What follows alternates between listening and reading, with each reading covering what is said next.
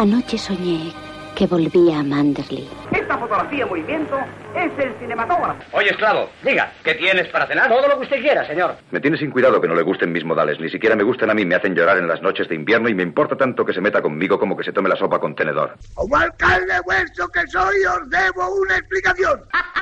Who's afraid of a Tienes una moneda donde las demás mujeres tienen un corazón.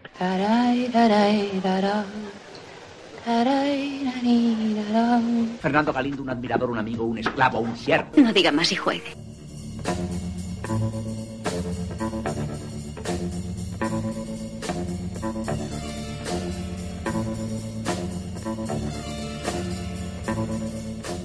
Buenas noches, bienvenidos al Café de Rick. Esta vez Rick nos ha decorado el bar de distinta manera, ha puesto cabezas de toros en la pared y a una camarera que se parece sospechosamente a Marlene Dietrich para ambientar el local para la película que vamos a tratar hoy.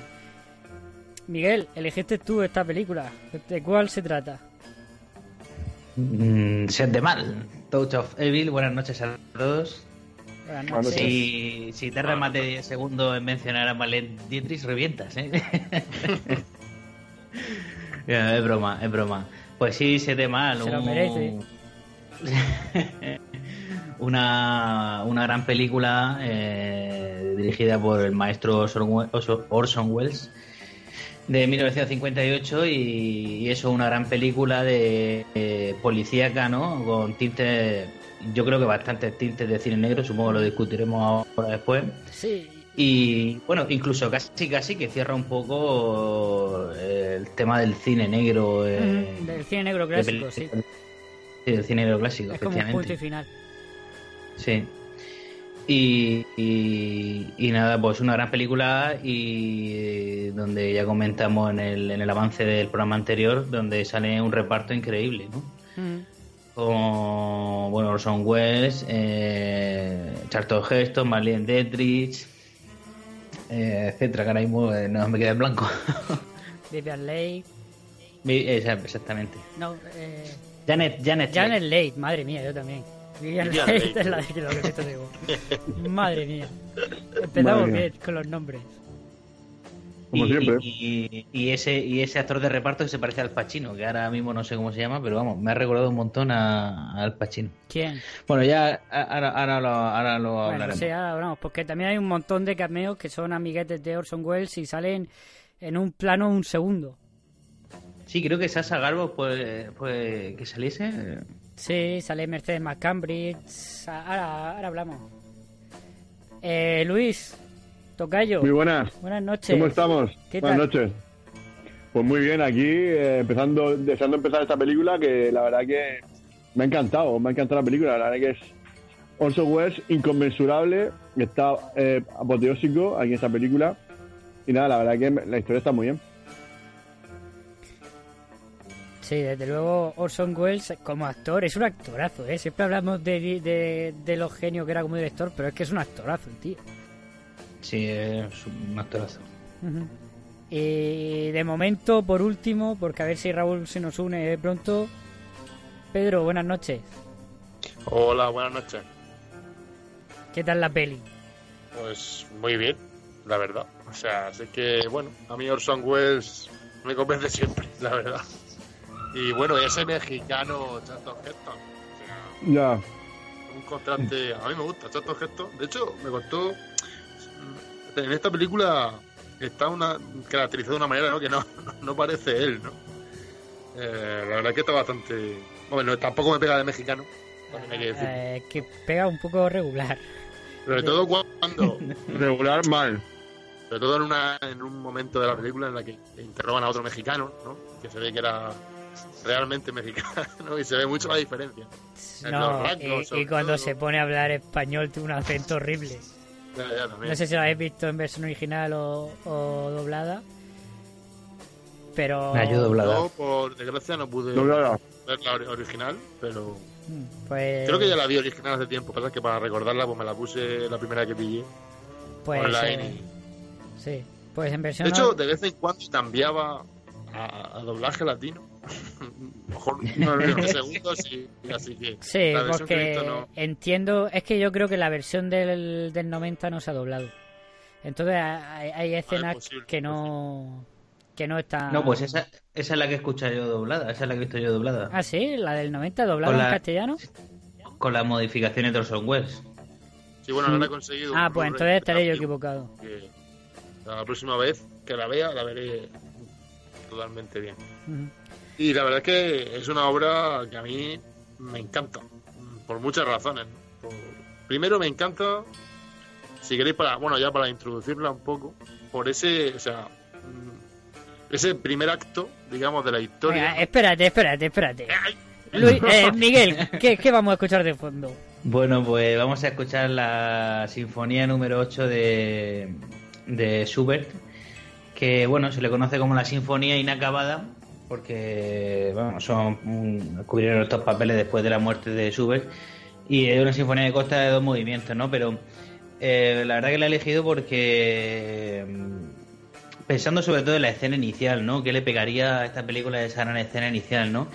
Y esta sinfonía pues parece que, que, que como va avanzando, como va creciendo pues el, eh, los violines, ¿no? El, el tempo también de los violines y todo. Y, y, y luego casi como un estallido final que, que pega al- a los minutos y pico, dos minutos.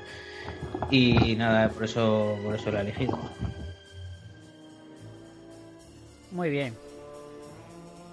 Pues... Buenas Hombre, noches. Raúl, buenas Hola, Raúl. noches. Bien- bienvenido, Ya- Raúl. Llega justo a tiempo. Eh, perdón por interrumpir la sección musical. Eh, es que he tenido un problema técnico y, y lo acabo de solucionar ahora mismo. Pero bueno, buenas noches. Genial. Eh, ¿Qué te sin- parece esta sin- película? sin- que sin todavía historia. estamos en la introducción.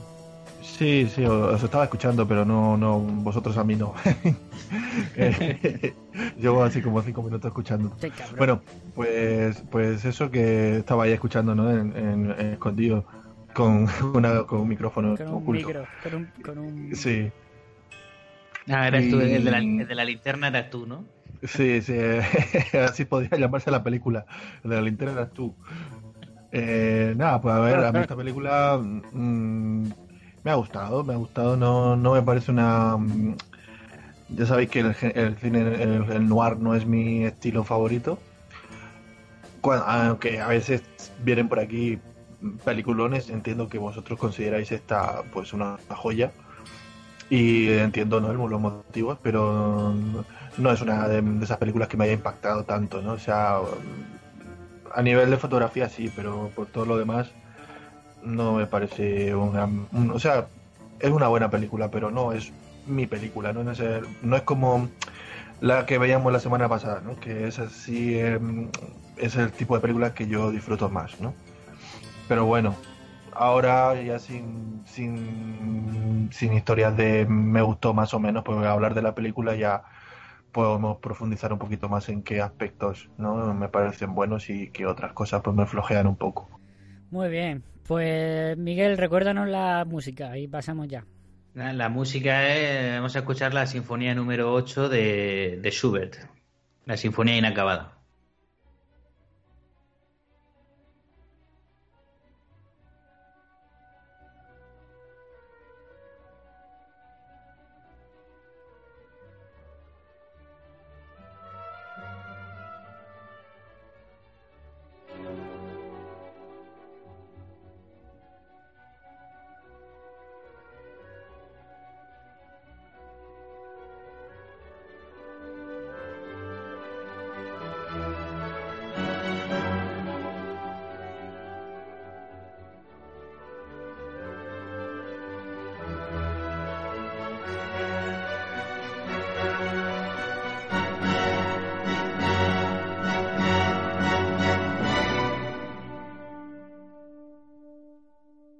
Genial, pues Set de Mal, 1958, Orson Welles llega aquí un poco de rebote, ¿no? Porque eh, es una película por encargo, ¿no? Que llega ahí, de hecho, porque los productores querían a Charlton Heston. Y Charlton Heston entró en el proyecto porque le dijeron que estaba Orson Welles. Él se Sí. pensaba que Se pensaba que iba a dirigirla. ¿no? él se pensaba que iba a dirigir, Pero en, re- en verdad en un principio estaba solo como actor y cuando el productor se enteró que Charlton Heston entró porque porque iba a trabajar con Wells, decidió contratar a Orson Welles para que la- para, también dirigirla. Que dicen que no cobró por, ni por director ni por ni como director ni como guionista, que, que, solo cobró como actor.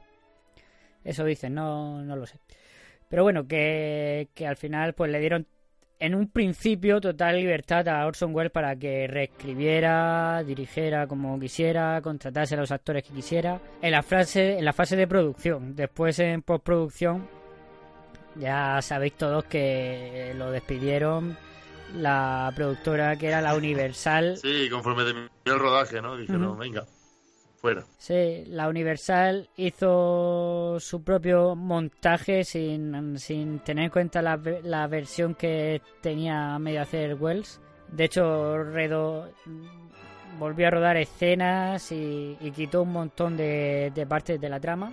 Y sacó una película, una versión muy reducida. Orson Welles, cuando la vio, antes de que se estrenase, mandó un memorándum a la Universal de 58 páginas diciendo, explicando los cambios que tenían que hacerse para que fuera fiel a su versión. Y bueno, la Universal hizo caso omiso, lógicamente, estrenó su versión y hasta este memorándum se encontró una copia de él en los 90 en la casa Charlton Heston. Y bueno, pues se inició un movimiento por parte de algunos críticos y por parte de Universal para rehacer la película tal y como Orson Welles explicaba en ese memorándum. No se pudo hacerla exactamente igual porque había secuencias que se habían perdido, pero es lo más parecido posible a, a lo que Orson Welles quería. Es la versión que actualmente es visible hoy y que casi todos hemos visto porque es la que, la que se comercializa y la que... Eh, Luis, con respecto con respecto a esto que dice Luis, eh, no sé si, bueno, en la versión que he visto yo, de hecho había una nota aclaratoria, ¿no? Al principio de la Sí, película, en sí, la, se que- aclara en, en el en la que pone precisamente eso, ¿no? Que, que es una copia que está Sí. intentando um, fidelizar, ¿no? Las notas que dejó Orson Mm. Yo también he visto eso. Sí, también lo he visto. Pues eso, ¿no? De que no, no- no sé si todas las copias no pa- aparece eso, porque a lo mismo en las más antiguas, pues no. eh, en la en la en la en el montaje que se hizo en los 90 sale que es el que es el que yo tengo el Blu-ray de esta película y es esa copia es, es la que se comercializa normalmente la de la Universal ya no se comercializa que yo sepa Mm. pues este es de la Universal también pero me entendéis Eh, Miguel nos haces un resumen y pasamos a lo que iba a decir Pedro antes Ok. Por no hacer el feo a Pedro. Bueno, pues estamos en la frontera de México y Estados Unidos. Y bueno, pues vemos ahí como una pareja pasea. Bueno, el primer- lo primero que vemos es una bomba en un maletero, en ese famoso plano secuencia. Buah, brutal. Y, y, bueno, pues vemos una pareja que, que pasea. Resulta que el hombre, interpretado por Charlton Heston, Mike Vargas, eh, un, un afamado policía. Y bueno, vemos que hay una explosión en la eh, casi casi entre las dos fronteras, ¿no? En la mexicana y estadounidense. Y bueno, pues vemos como él, el Charlton Heston eh, o, o Vargas eh, se, invo- se involucra en el caso, ¿no? Que es el que ha pasado, cómo están las víctimas, bueno, las víctimas están muertas y tal. Y vemos como, bueno, aparece pero él el otro policía. también Está preocupado, era un buen hombre, Charlton Heston. Y bueno, pues vemos cómo aparece el policía de la zona, digamos, que es eh, Orson Welles, ¿no? Que es eh, o Quinlan, o... Quinlan Y, eh, sí, y bueno, pues vemos cómo se van enzarzando los dos, digamos, un poco una lucha de egos, una lucha ahí de, de, de orgullo, ¿no? De, de, de- de policía, ¿no? De este es mi, mi territorio, ¿qué haces tú aquí? Sí, también de estilos, ¿no? De Sí, jurisdicciones, luego, claro. Típico, ¿no? Del sheriff del lugar y el, Exactamente. el F- el FBI y el poli local, ¿no? Que, que tienen conflicto. También. Algo parecido a eso. Muy western también. Sí, También. pues eso, hay, un- hay una lucha, hay una lucha de, de egos, ¿no? Eh, Chato Gestos ve que, que algo raro está pasando, ¿no? Porque parece que, que Orson Welles, digamos, quiere cerrar el caso rápidamente y que, poniendo unas pistas falsas, ¿no? y a este pues le huele a chamusquina, a Charlton Heston le huele a chamusquina. Y vemos como Orson Welles pues al final pone, va poniendo pruebas falsas en contra de Charlton Heston para incriminarle en un problema de narcotráfico, etcétera, ¿no? Y bueno, pues vemos como hay una lucha ahí de, cargos, de uno contra otro, porque Charlton Heston descubre que, que el personaje de Orson Welles eh, pues un policía un poco corrupto, ¿no? Aunque bueno, eso es discutible porque luego ahora lo trataremos. Y, y bueno, pues hasta que al final todo se resuelve en esa gran escena final eh, que ya comentaremos después, ¿no? Ha sido un resumen así un poco regulero. Sí, no, bueno. está, está bien. bien. Ha, eh, ha faltado, o sea, quiero decir que está muy bien, es un resumen perfecto.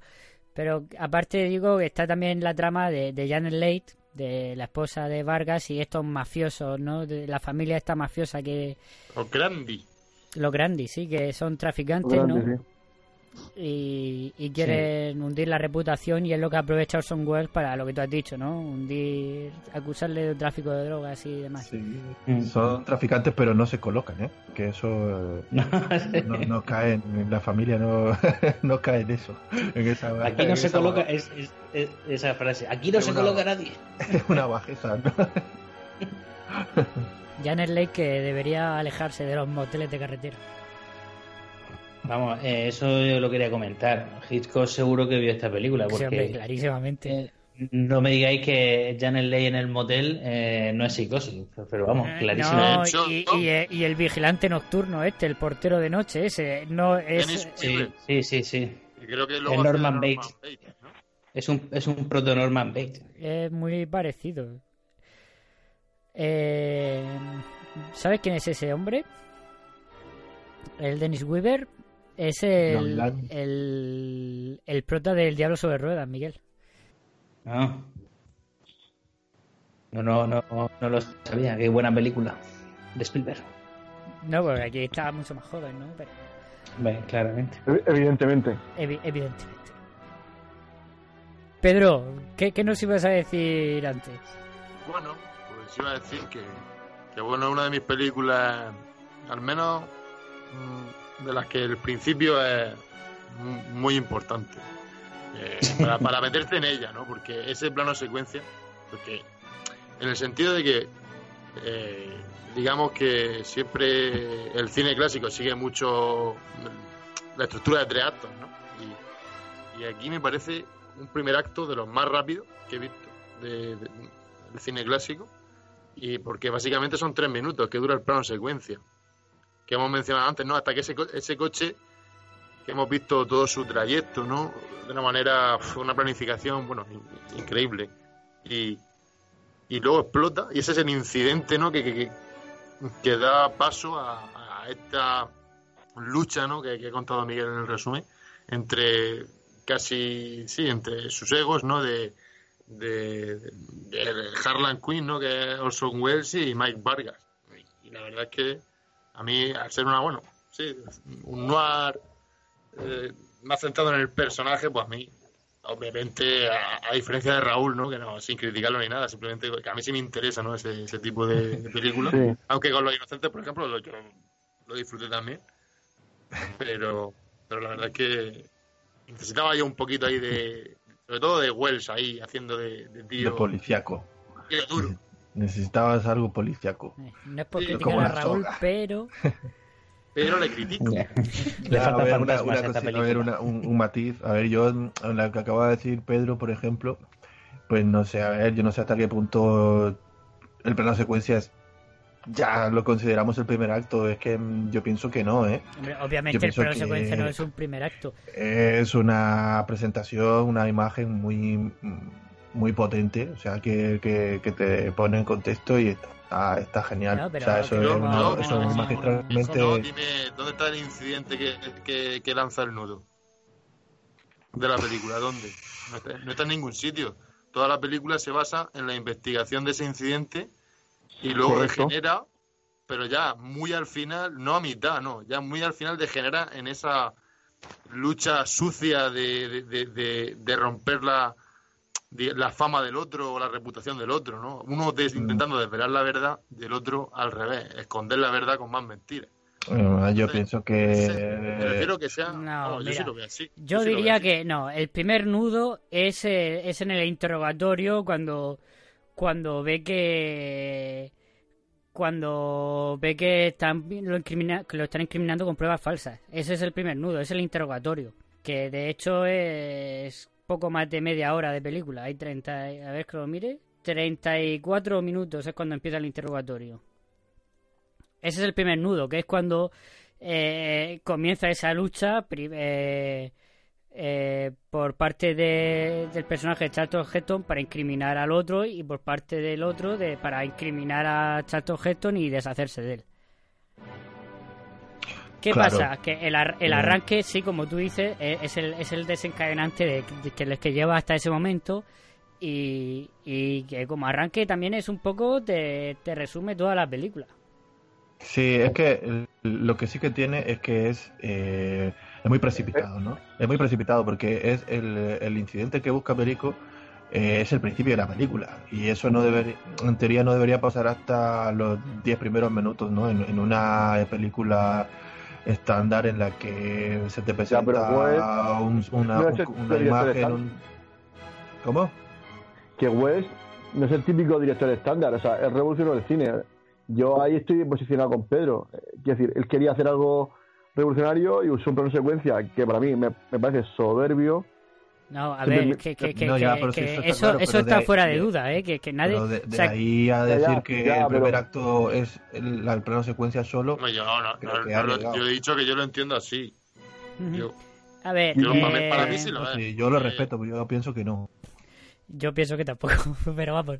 Lo que está claro es que eh, eh, eh, te- ya aparte de técnicamente, eso fuera, narrativamente el, plano secuencia es, fantástico porque también un poco te resume toda la película. Ese este señor americano mm, eh, que es un poco como el rey del mundo, por así decirlo, ¿no?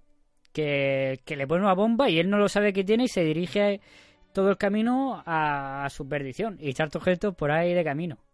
Y al final, pues tiene el mismo final que tiene Quinley. Cada, cada vez lo llamamos de, de una forma distinta, ¿no? Es, es Quinlan. Quinlan.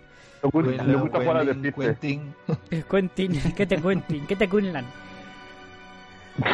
Bueno, eh, Madre mía. Eso en cuanto alguien esté escuchando este podcast va a decir eh, quitar, o sea, dejar de seguir y, y unfollow y denunciarlo.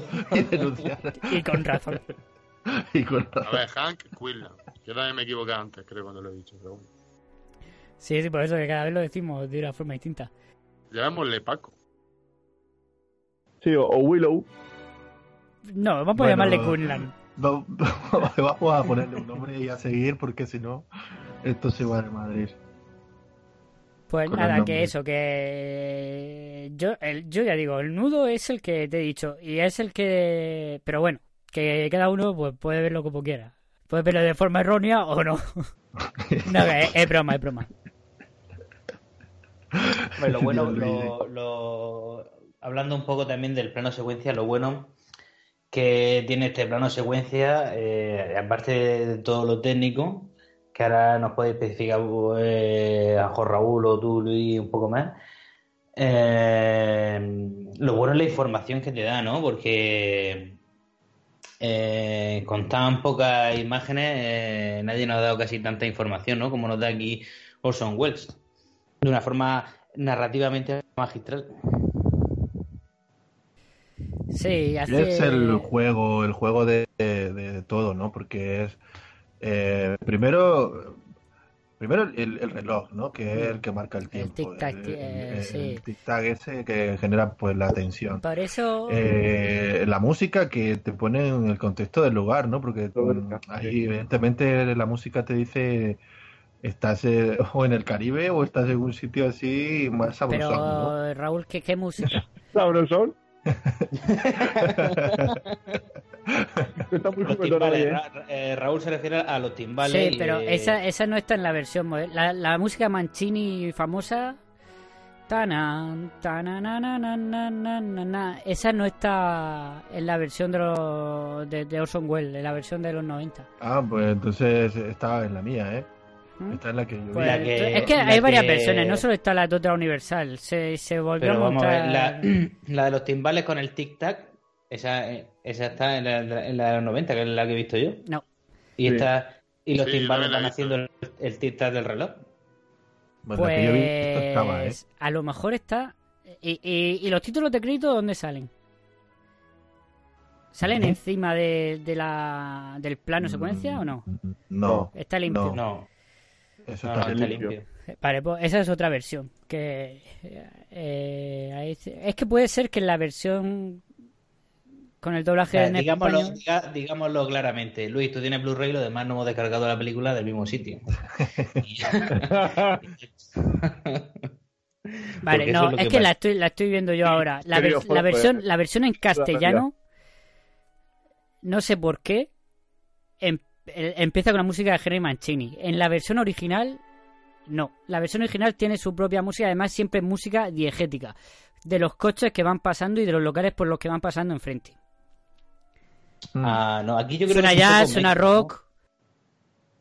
Aquí, aquí parece un poco mezcla, ¿no? Porque la música de Henry Mancini está, vamos, claramente. Que, que todo es Henry que Mancini, vimos ¿eh? creo que todo está compuesto es- por Henry Mancini, pero no es la Eh, famosa. Bueno, digamos, digamos, la música de los timbales y tal, esto se oye claramente. Y luego el- los pitidos de los coches y tal también se oye cuando, el- cuando en el plano secuencia está el policía dirigiendo el tráfico. Y, Sí, y- claro, eso, claro. eso sí, lo- el sonido ambiente sí, pero la música está. Pero la música está- tam- tam- tam- la versión o sea, que hemos visto sí. también, también está. Sí, pero ya te digo, no sé por qué. eh, No, no entiendo por qué. Pero en la versión en español, en el doblaje en castellano, lleva la música esa famosa y en el y en versión original no. No lo sé. Bueno, Porque a Orson Welles le gustaba mucho España y dijo, así queda mejor. No, Orson, Orson Welles precisamente eh, no quería que tuviera esa música en, en la en la en el plano secuencia montaje. inicial. Bueno, Pues a mí, me- a mí me encanta la. Yo sí, la veo sí, que yo, yo estoy- bastante- yo creo que queda mejor con la música de Mancini también. No, la otra, la otra versión tampoco la he escuchado, o sea, tampoco sé decirte si. Pero vamos, yo lo que he escuchado, la verdad que me, me parece soberbio. Bueno, Pero es eso, son, los su- timbales, que es el tic-tac del reloj, que eso no lo tiene la, la otra versión. Mm. Bueno. Welles y, y, su, y, su, y sus esta, ¿no? Sus sus mm, directrices Sí, que escribió ahí en el rincón del Pepe mientras se tomaba su, sí. su ¿cómo era Luis? Su pierna de cordero, ¿no? Lo que se tomaba sí, eh, este hombre. se tomaba dos piernas de cordero, Qué, qué grande que es. Bueno, qué grande que era. literalmente. Literalmente, sí. Bueno, eh, hay Oye, mucho más que este plan- contar de este plano secuencia, ¿no? Eh, Ah, bueno, sí, sí. Hombre, pues. Raúl, porque Yo creo que sí. Técnicamente esto es una esto es una esto es una obra de ingeniería, ¿no? Lo que tuvieron que hacer aquí para Teniendo, teniendo en cuenta la- el momento en el que se hizo esto, mm, pues es innovador y es, y es arriesgado, ¿no? De hecho, claro, a día de hoy tú quieres montar esto y probablemente pues no te cueste tanto, ¿no? De- consigues un camión con una grúa, con, con estabilizadores de todo tipo, todo mecanizado e incluso lo diriges con un control remoto, ¿no? Todo eh, en aquel momento sorteamos, estamos hablando de armatrostes, de Claro. cámaras mm, que pesaban un montón, aquí ya Wells usó Y- cámaras más ligeras, pero pero se no- Pero se sigue sí. notando el se sigue notando el mm, eh, claro el, el, el pampaneo, ¿no? Del, de- del movimiento, de la grúa, lo que sea, que Mm, no, claro, esto se hizo con grúa. Eh, Claro, pero eso también mm, refuerza, no sé, de alguna manera, no sé, le, le da su Pero que toque se de. No, no, no, de- de pero que es- y- de que la que- época en la que se hizo, ¿no? Y, y, y- y esa parte también. No, no, pues, sí, es parte de la supone que fotografía es un camión grúa, ¿no? sí, sí, sí, Oye, es con una grúa. recordáis, vosotros recordáis, ahora sí que os pillo, eh, otro plano tan bueno con, con grúa, porque yo estaba pensando ahora mismo, estaba hablando y, y no recuerdo, bueno, recuerdo, ahora me viene a la mente el- lo que el viento se llevó, ese plano de grúa también Mm. inmenso, el de la- bueno, las víctimas de la guerra civil, creo que de la guerra esta de secesión creo que era. Sí, sí. pero no recuerdo otro plano así tan fantástico.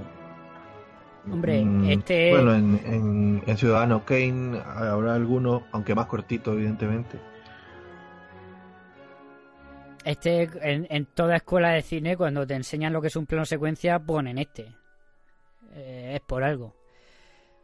Mm. Eh, ya más allá, vamos a la fotografía, Raúl, porque aquí es, es impresionante Bueno, porque- cómo está todo en a- todo a Bueno, foco en este Puede ser que plano. lo pongan porque quizá el único que esté pirateado. Los otros a lo mejor tienen derecho de autor y no pueden, no pueden poner. Puede ser. Vale, yo dejo mi chiste que luego al final siempre sale caro. Aquí está, está todo a foco y lo tuvieron que hacer con unos arcos lumínicos impresionantes, ¿no? Porque eh, lo que tienen los grandes angulares de esta época es que necesitaban una cantidad de luz impresionante, ¿no, Raúl?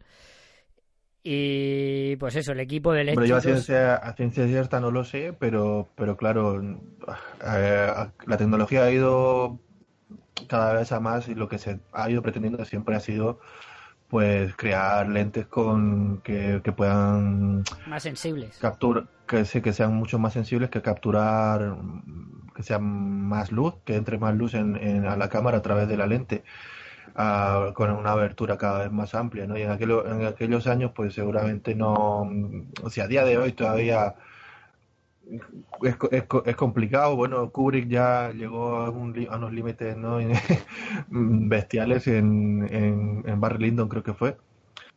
Pero antes de eso eh, pues, un, diafragma tan tan abierto era era complicado no entonces lo que dice Luis por eso el juego este de, de, de luces y sombras aquí porque mm, para que se pueda ver en la cámara algo porque si tú no lo iluminas aquí lo que vas a ver es un plano secuencia en negro o sea No, dos puntitos aquí de un coche había un- moviéndose unos arcos de luz y unos equi- y un- unos eléctricos en continuo, ¿no? Siguiendo todo el equipo que de- de- debía de ser impresionante.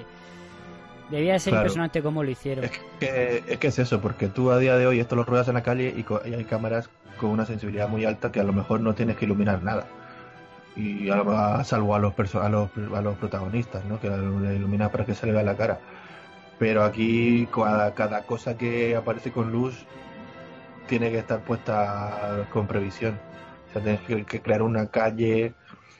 eh, es que esto es cine de estudio, no con mayúsculas.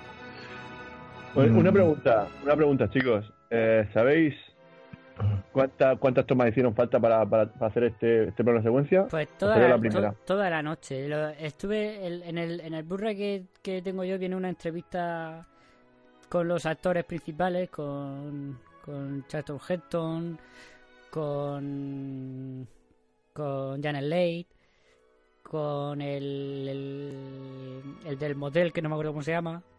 Está por ¿El ahí? Peter Bogdanovich, que creo que fue uno de los que rescató la, la el memorándum este de 58 páginas para sacar la, la copia esta de los 90. Y bueno, eh, Charlton Heston cuenta que, que el hombre que está ahí en la frontera, no, en la aduana preguntando a... ¿Qué es lo que pregunta? Ya no me acuerdo. Que bueno, Me que... pregunta algo de. Sí, que, ese, que ese es el famoso Vargas. Que, Sí, sí. Sí, ese, bueno, el que está ahí en la frontera, ¿no? En la aduana. Sí. Le pregunta sobre el, el último hombre al que detuvo o algo así. Que eso ya está al final del plano, Sí. secuencia.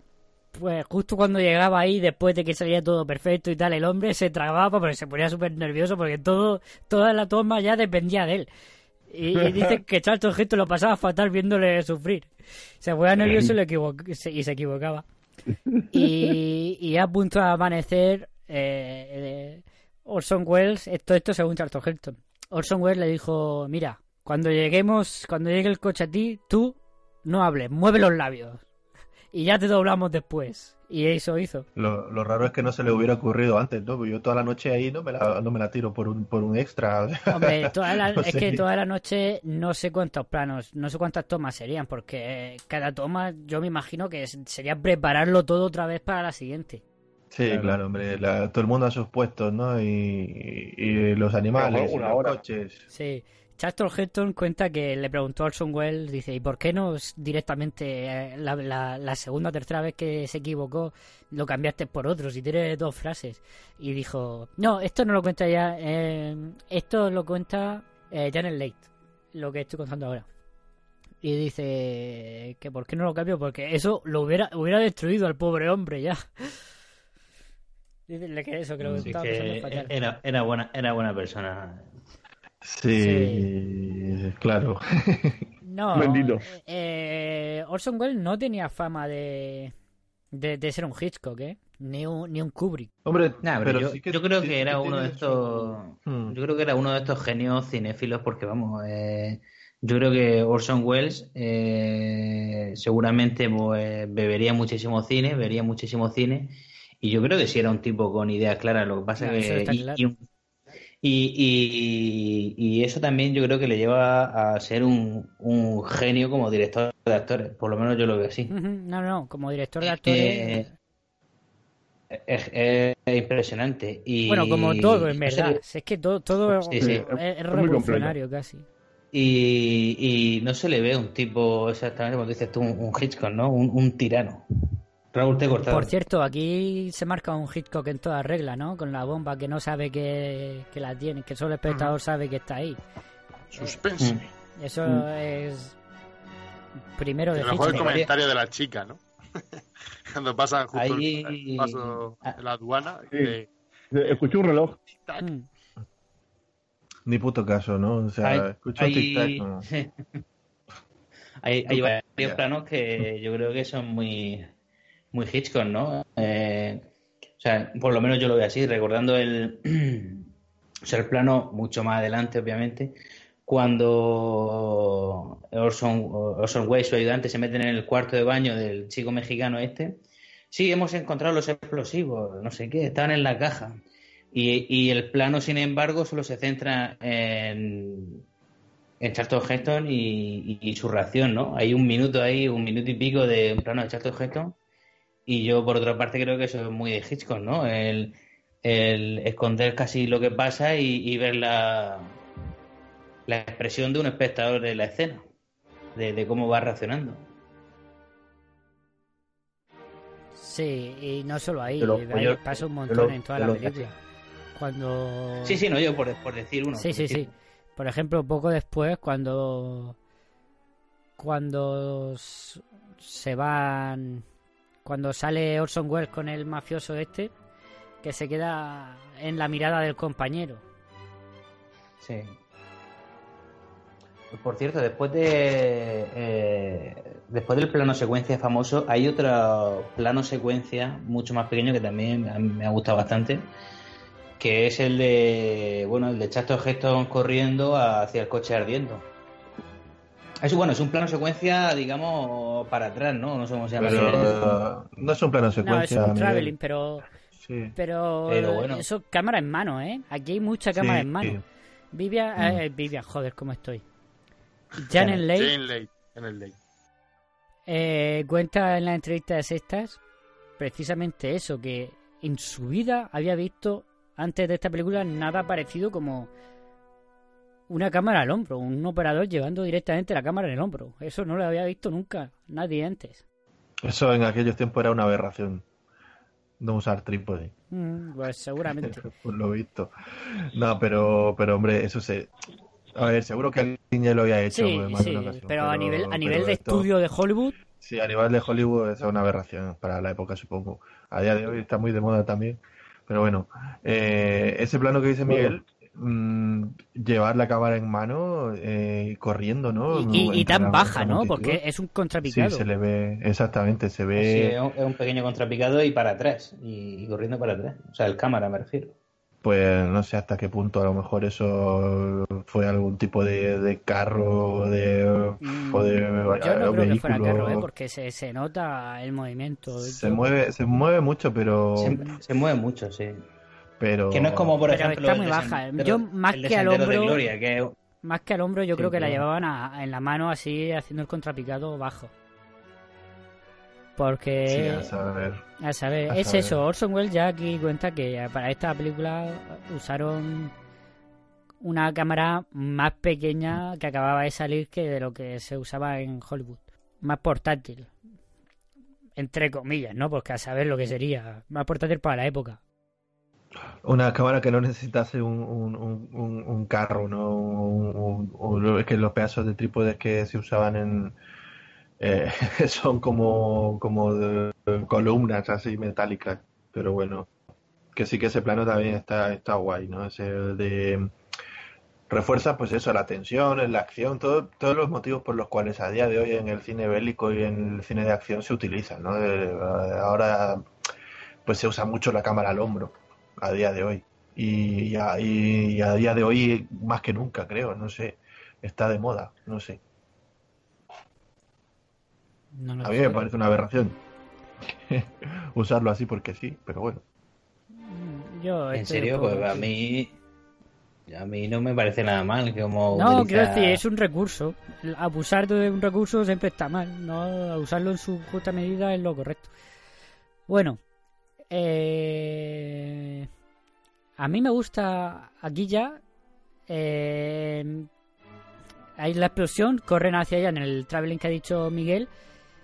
Y es como que se pierden en, en esta noche tan oscura que, que, eh, esto es noir total la noche que hay en esta película porque es asfixiante. Eh, es un negro total. Me fascina la noche que hace aquí Orson Welles con estas calles, Sí. tanto en, la, en el lado americano como en el lado, sobre todo en el lado mexicano, la noche es tremenda. Es, es de un oscuro que asfixia. Sí, además sobre todo. te, te presenta a los personajes solo con un poco de. con tres, dos frases, ¿no? Primero te dice mm, cómo es Mike Vargas, ¿no? y cómo es su mujer, que también es muy importante. Que hace lo que le da la gana. Eh, da igual lo que le diga él, ¿no? Eh, Quédate aquí que, que voy a ver qué ha pasado. Y lo sigue igualmente, ¿no? Y él, pues, tiene que ir a investigar porque él es así, ¿no?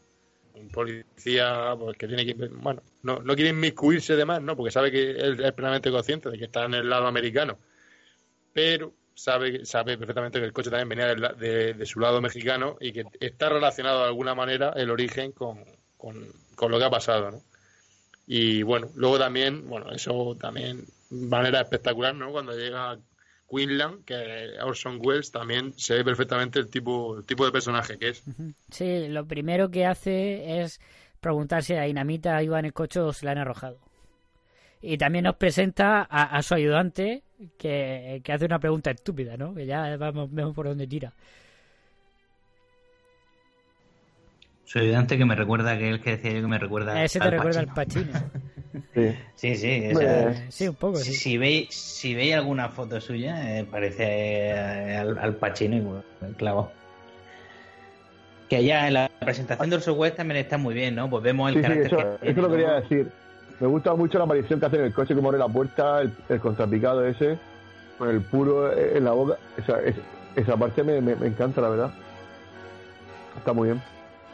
Que por cierto, eh, viendo esta tarde esta película, eh, a ver, supongo serán suposiciones mías, pero no sé hasta qué punto, si os acordáis cuando trajimos aquí el tercer hombre, eh, si Orson Welles llegó a dirigir algunas escenas de, de aquella película y que la dirigió Carol Reed. Porque hay muchísimas escenas que me recuerdan, o sea, muchas, muchísimos planos que me recuerdan a esa película, sí, ¿no? Ya no solo los planos. El final, A ver. el final es muy similar, ¿eh? A mí me recuerda Sí, mucho. sí. Eh, Y ya no solo los, y ya no solo planos aberrantes de estos, sino no sé, No, eh, la que oscuridad. eh, Carol Reed también es muy de plano aberrante y también de esta oscuridad y tal, pero pero no, tiene cosas muy de Orson Welles. Y es lo que estuvimos hablando, que realmente no se sabe, pero lo que se da por hecho o lo que se sobreentiende, y yo creo que debería de ser así, que Orson Welles no es que se pusiera a dirigir, pero sí diría, pues yo aquí haría esto, esto y esto, y, y Pues diría, pues, pues, porque- pues tiene razón. A, a mí me ha hecho preguntármelo eh, viendo la película de esta tarde, porque eh, veo mucho parecido en, en- en algunos aspectos. Luego Orson Welles, como actor, en esta película para mí está que se sale. Se sale. Se sale, porque aparte de es el ser mejor pura- con diferencia. Sí, sí, aparte de ser pura presencia física, como ya hablamos del tercer hombre, por ejemplo, eh, que con una mirada, un, un pequeño gesto físico, eh, pues te llena la pantalla y te da mucha información y, y luego las frases que dice son memorables, ¿no? Y, está que se sale. Luego también una cosa sobre lo que habéis dicho de que mm, te hace dudar de si rodó alguna escena o, influyó. Eh, evidentemente, que a lo mejor influyó el tercer hombre, pero también es posible que muchos planos del tercer hombre, al haber participado en la película, también le haya dado idea a él para, para dirigir esta. Eso también puede pasar. No solamente, no todo es Wells, me refiero, que, que también él, que, bueno, él viene de, bueno, les decía que le encantaba John Ford, John Ford, John Ford. Pues también se puede ver, ver influenciado por, por, por otro- otros directores y otro tipo de, de cosas. Mm. Al final Ya, todos pero- son influencers entre ellos, ¿no? se, se- se influencian mutuamente. Mutuamente no, o sea, quiero decir que todos viven de... Sí, y en el caso de que comenta Mike, pues de... Joder, el tercer hombre y esta, y esta película, pues a nivel fotográfico tienen, tienen cosas que son pues muy similares, ¿no? Y, y- eso se nota.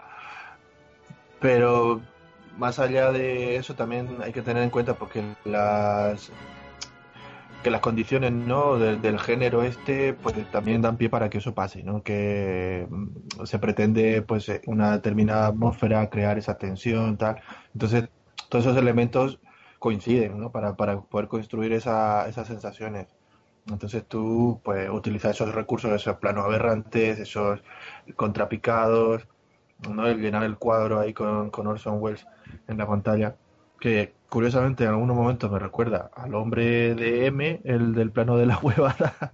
Digo, si, si, si te bajas un poco más la cámara ya No, hombre. y, y clavas el plano. Y al, y al propio Ciudadano Kane, ¿no? Eso contrapicado. Con Maltés también. Sí. El plano de la huevada puede ser el plano más influyente en la historia del cine. Porque lo nombramos siempre. Es el más influyente de la historia de este podcast. De la historia de este podcast, por lo menos. Bueno, pues si queréis, seguimos con los actores, ya que hemos empezado por ahí, porque ya como hemos dicho, bueno, como has dicho tú, Miguel, Orson Welles está impresionante. Está, está tremendo. Pero Charlton Heston también está muy bien. Está un poco fuera de su elemento, yo creo, ¿no? Como dirían en el Gran Lebowski. Pero porque su elemento es la épica, ¿no? Es lo, es, estamos todos de acuerdo. Nah, yo no, yo no estoy tan de acuerdo en eso, ¿eh? Yo, eh, para nosotros, eh, Charlton Heston sí, porque lo recordamos en el género épico. Pero yo no estoy tan de acuerdo. Yo creo que se, se, se desenvuelve bien en otros géneros. Sí, ¿no? sí, sí, no, yo estoy de acuerdo que se que aquí no está mal. No, Lo que pasa que lo que pasa que claro, obviamente de mexicano no lo vemos, ¿no? Ya, Un eh, tío de eso me la película. Claro. de Sobre todo, no lo vemos, si pero lo veis yo en creo que versión lo hace original, muy muy bien. Es que las partes en las que habla español se nota mucho que Ya, no ya, tiene ni idea de claro. español. Ahí sí, ahí Que- sí, yo pienso que ahí sí te os doy la razón, pero por ejemplo, Es como, a es ver, como en Narcos. caracterizado de alguna manera, pues oye, no te lo acabas de creer porque es Charlton Heston, pero si tú no reconoces a Charlton Heston, dices, pues mira, le ponen el pelo así un poco rizado, el bigote, el moreno, tal. También, también hace de, un- de un, No de sé. un mexicano de, de bien, ¿no? De alta familia, eh, Hombre, edu- claro. educado en Estados Unidos. Evidentemente, Luis. Es que hay que pensar que, que, en, que en los países sudamericanos no solo hay mariachis y, ¿No? y gente- porque es que siempre salimos con el ándale, ándale y digo, joder, no, pues bueno, no pasa nada. Yo voy a reivindicar aquí eh, stop racismo hoy. El ma- ma- mañana Bueno, también hacer sale- huelga, mañana, mañana va a hacer huelga o qué? Sale otro. Yo mañana no hago huelga porque soy hombre, pero voy a ir a la manifestación, eso seguro. Hombre, hombre, claro, que sí, hay que manifestarse. Eh, también sale otro No, pero- personaje que es Pancho. Bueno, Pancho le llama. Sí. Le llama Janet Leigh, que es un Elvis racismo. mexicano. Sí, sí, es, es un Elvis mexicano. Es un Elvis Sí, mexicano. totalmente. Sí, es que aquí está todo bueno, el movimiento este del rock and roll eh, es como muy de de kinkies, ¿no? Es muy extraño todo. Sí, efectivamente, sí, sí. ¿no? Porque lo ponen como, bueno, el, el, el- yo no sé cómo se vería el rock and roll. eh, mafiosos, ¿no? Los jóvenes de yo las no sé- familias mafiosas son rockeros. un rebelde sin causa, sin causa, más o menos, algo así, ¿no? Yo, yo no sé cómo Ay, se vería el rock and roll en los años 50 ahí eh, en Estados Unidos, ¿no? En Hollywood. Pero es eso, ¿no? El rock and roll va con la con los kinky, bueno, unos drogadictos, ¿no? ¿Cuántas veces se la- menciona? En o los por- años 50, pues claro que te piensas que era esto, era, Claro. era lo peor. La o sea, el música del demonio, diablo. era la música de los negros. O sea, aléjate de eso, que son, que son negros y comunistas. ¿Sabes? Que son, que es el demonio. Eso, eso era el, el, el pensamiento que había con, con el rock and roll. Y, Claro. y este, de hecho, este rock and roll no, todavía no llega a ser, o sea, el que aparece en la música es más este eh, rhythm and blues acelerado, ¿no? Así que, Sí. que va tirando por el, por el, bueno, que no es el, el rock and roll de, como el rock de la cárcel, ¿no? No llega a ese, Sí. a ese nivel, pero bueno, sí, es, es ya prácticamente estamos ya en eso, en esos años. Y además en una frase se dice, ¿no? Lo de que en las fronteras se ve lo peor, ¿no? De cada, de cada país. No, no, no, no has visto lo, lo bueno de México, ¿no? Algo así le dice a la mujer. Que, que eh, en la, en las ciudades fronterizas se, se suele ver lo peor de, de cada país, ¿no? Entonces, pues lo peor de Estados Unidos, ¿qué es? No, pues el rock and roll y nada, no sé qué. ¿Y qué es lo peor de México? Pues los traficantes y no sé qué, ¿no? Entonces, en fin. Sí, pero es esa frase no está mal. Yo, yo a, a- a mí me gusta, ¿no? Porque también parece que tiene un. Porque es verdad. Eh, exactamente. Sabes que la película también tiene un, un poco un mensaje moral, ¿no? De. Bueno, no sé si llamarlo moral, ¿no? Pero bueno, con este tipo de frases. Hace un ¿no? poco de- De- ¿O crítica social?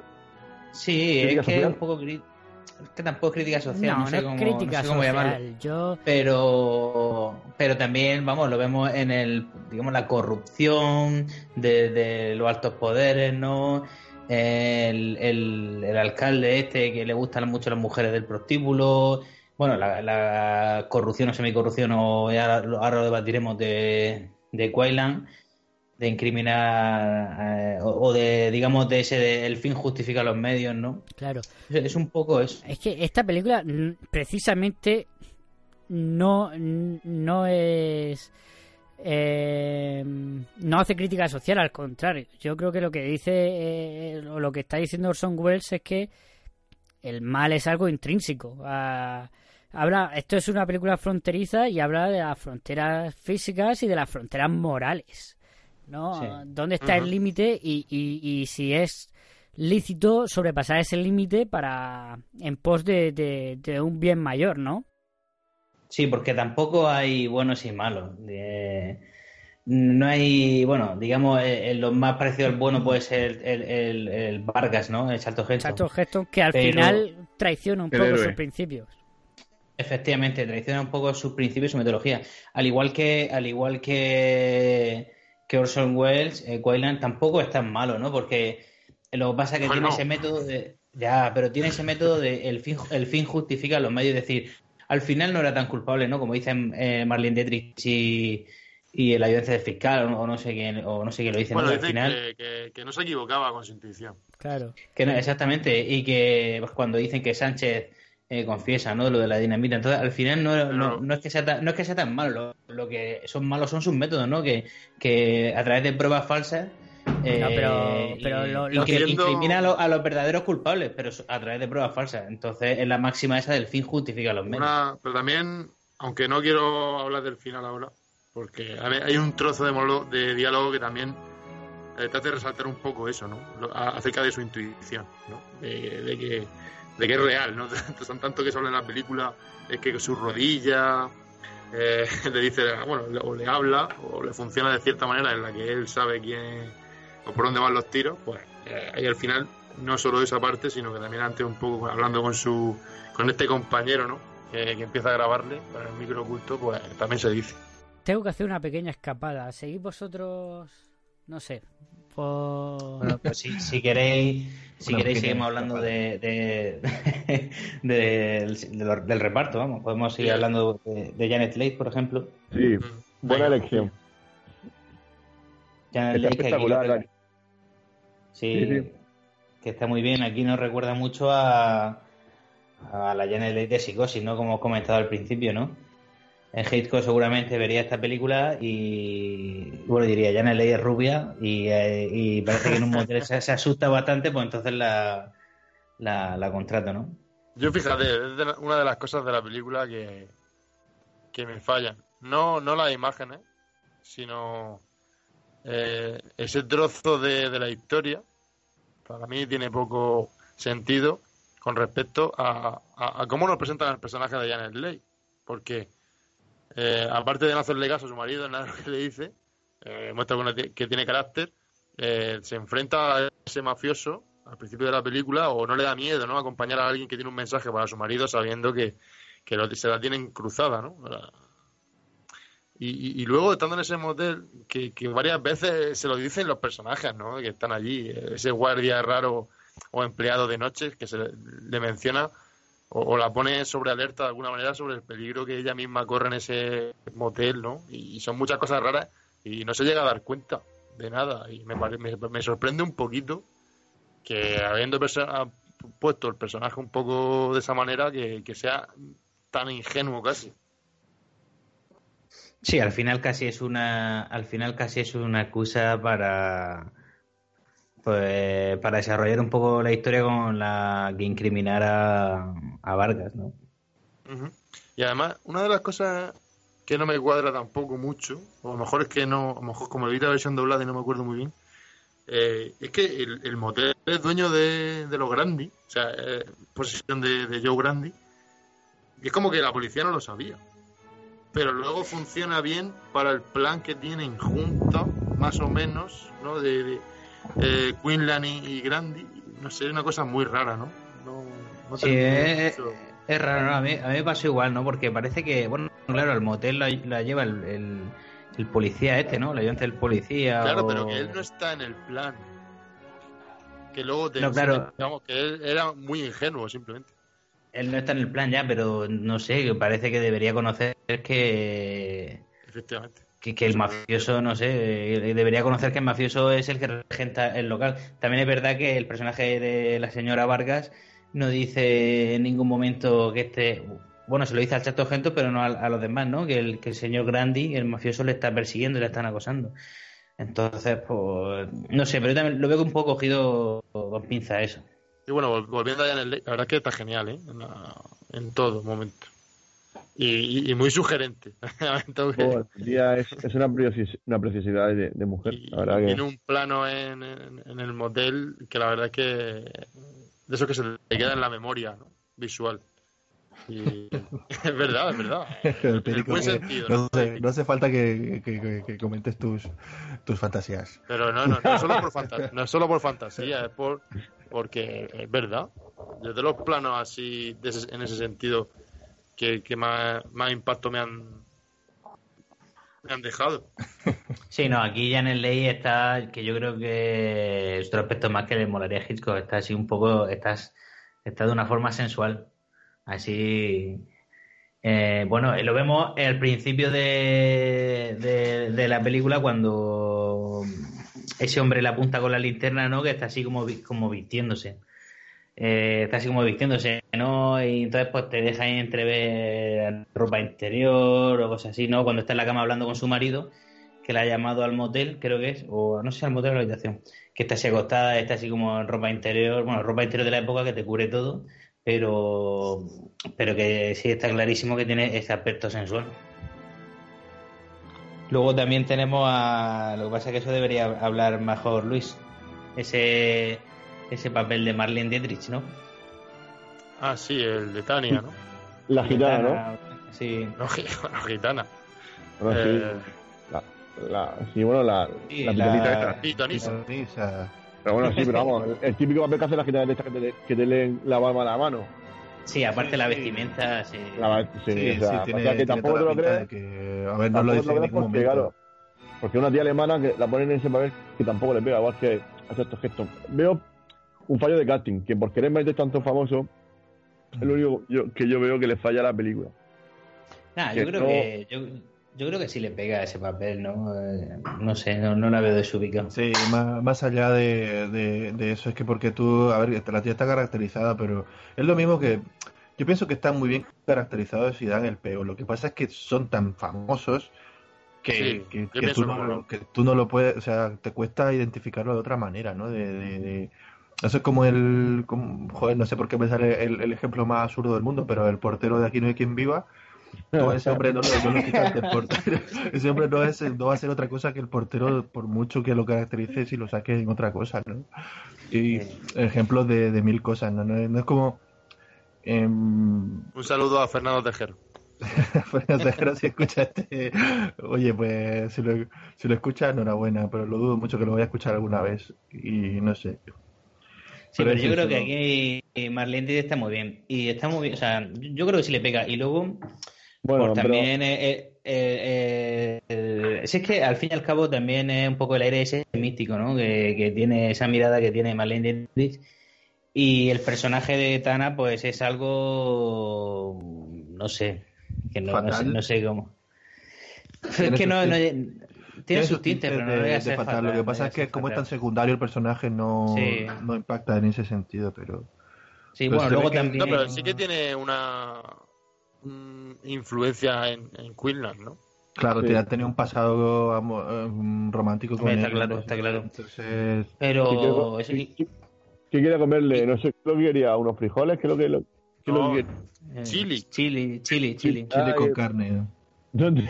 No, eh, A tu zona más y íntima, luego... intenta- Perdón, Luis, habla. Nada, que, que, que me he acordado de que para tu zona más íntima, échate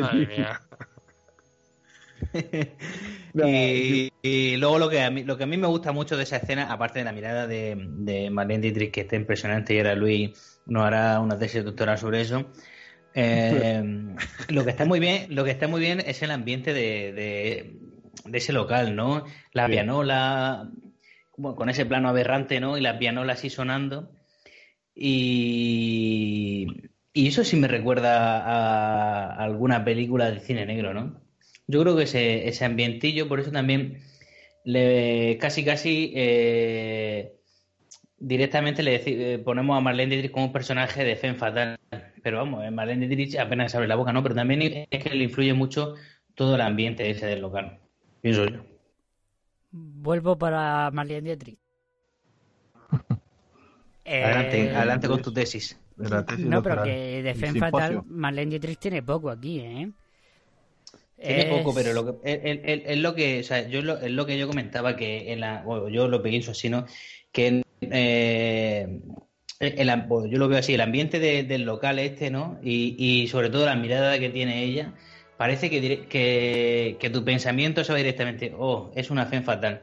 Pero, eh, cuando en realidad no lo es, porque apenas abre la boca, pero sí es verdad que tiene tintes, ¿no? Pero yo creo que más bien por, por la propia actuación de Marlene Dietrich. Sí, pero es que Sí. yo no Es- lo veo así de ninguna de las formas, ¿eh? Ni, ni por el local ni por nada. Yo, es más, precisamente los momentos de Marlene Dietrich son los que están rodados de manera más sencilla, son planos contra planos, un poquito picados, pero nada más.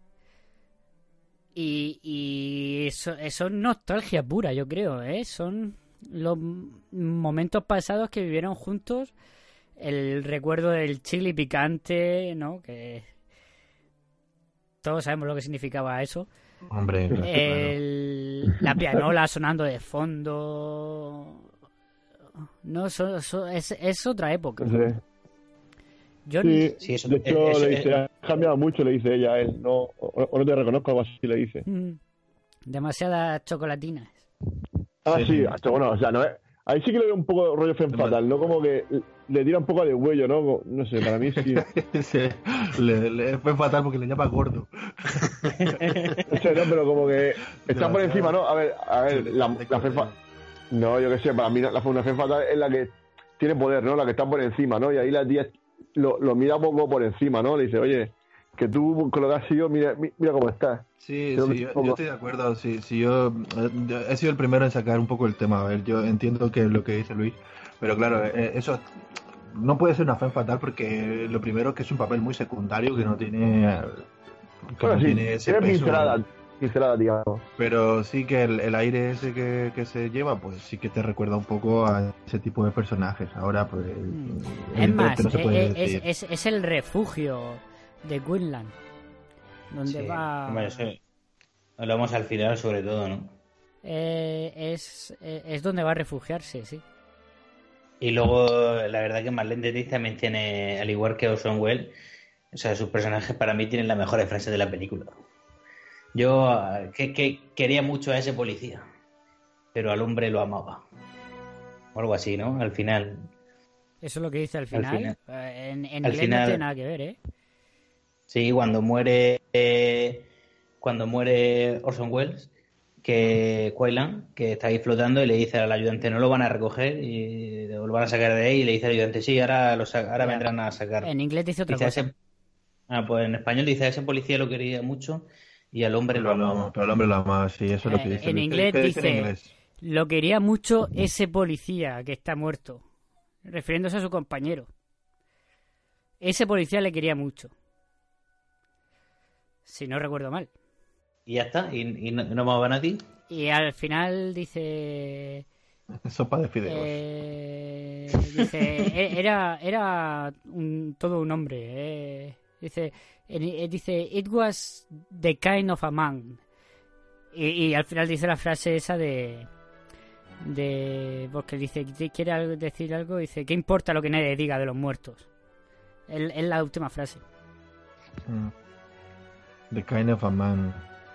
Eso recuerda un poco Sí. al. El tipo de el tipo de hombre, era su macho, era su, ma- su macho. Sí, eso sí. Pero, lo- pero luego dice eso. No voy a decir nada o algo así. ¿Qué importa quien, que, que, que, diga alguien nada de los muertos? No, aquí, aquí, no sé si la versión inglesa también pasará, es que no recuerdo ahora mismo cuál es la, frase final, ¿no? Pero aquí en ese, en ese diálogo también están hablando de, de que al final no era, no era culpable, ¿no? Eh, que tenía razón, de que el eh, culpable era Sánchez, porque No, sí, confesó al haber final le dicen eso. Dice, Sánchez ha Ah, confesado. sí, era- al final tenía Sí. razón. Pero eso valía antes de que cruzara la línea. Porque cuando intenta culpar a, a Charlton Heston, incrimina a su mujer, al- Sí. hace un secuestro, comete un asesinato. Que a mí me encanta, me encanta el, el, el plano ese eh, cuando Heston- cuando perdón, cuando Wayland eh, se va a compinchar con el mexicano.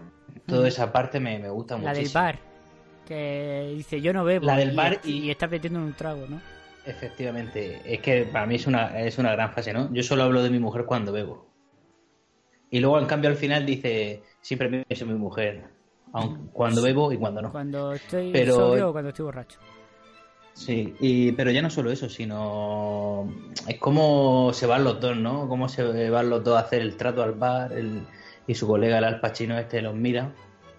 Esa escena es brutal, ¿eh? Que ahí hace un fundido de, de él Sí. mirando por la ventana a Janet Leigh mirando por la Sí, ventana sí. en el motel. Sí, sí, sí, por eso digo, todo, todo eso es... El Al Pacino este... Bueno, lo podemos llamar sérpico, ¿no? Porque está ahí en... eh, Al Pacino rodado de corruptos. Bueno, Lo era una broma cinefila. Eh, hablando del motel, ¿qué os parece toda la secuencia del motel? De, de Janet Leigh con... Para, a mí me, a mí me, me hace entrar eh, eh, cómo está rodado y, y todo, me, me hace entrar, eh, meterme en la piel de Janet Leigh, ¿no? Porque Mm, es que es que, hay eh, veces que resulta hasta estridente y agobiante la música y todo el ambiente del, del motel. Y luego cuando, cuando intentan entrar en su habitación, bueno, intentan, con, entran en su habitación, da miedo, como... Sí, sí, es bastante cómo- siniestro, sí. cómo la rodean, cómo la reacción sobre todo de ella, ¿no? Cómo reacciona que nos muestran simplemente a ella reaccionando con sombras en la pared y nada más, bueno, y ya después pues hablan el plano y están ahí todos los rock and rolleros Mm. con Mercedes McCambridge a la cabeza, que tiene un papel muy No. extraño también, ¿no? Que la, jefa sí. la jefa de de esto de esta banda que es la que dice quiero mirar porque se, se insinúa una violación no aunque no se muestre Sí. se insinúa Sí, ¿no? una Y- violación aparte Y de- cuando la agarran, cuando la agarran y cuando se pone a chillar eh, la señora Vargas, eh, es casi casi el principio de una violación. Es verdad que luego le van a inyectar el petróleo sódico, pero es casi casi el principio de una se violación. insinúa una, una violación totalmente Eh, también él es la que le habla a, a través de la pared que le dice sabes lo que es la mari- la marihuana sabes lo que Mm. tal, eh, eh, también es Mercedes McCambridge. ¿Qué es eso? Aquí Orson Welles hizo mucho eso de, de coger su guía porque se conocía medio Hollywood, ¿no? de coger su de teléfono, llamar, por ejemplo, a Mercedes McCambridge, ¿qué haces esta tarde? Nada, pues vente. Le cortaron el pelo, le pusieron, la vistieron de, de, de este rollo de rock and roll y actuar. Y así hay muchos papeles. Está también Joseph Cotten, que no sé si lo habéis reconocido a Joseph Cotten. Está maquillado, hace del, del doctor, del médico. El médico Mm, Hablando que, del tercer hombre. Sí, el médico que primero examina las víctimas de la explosión y después examina a la mujer cuando están en la cárcel. Que, es, que cuando llega Orson Welles al principio, dice Charlton Heston, eh, tenía ganas de conocerle.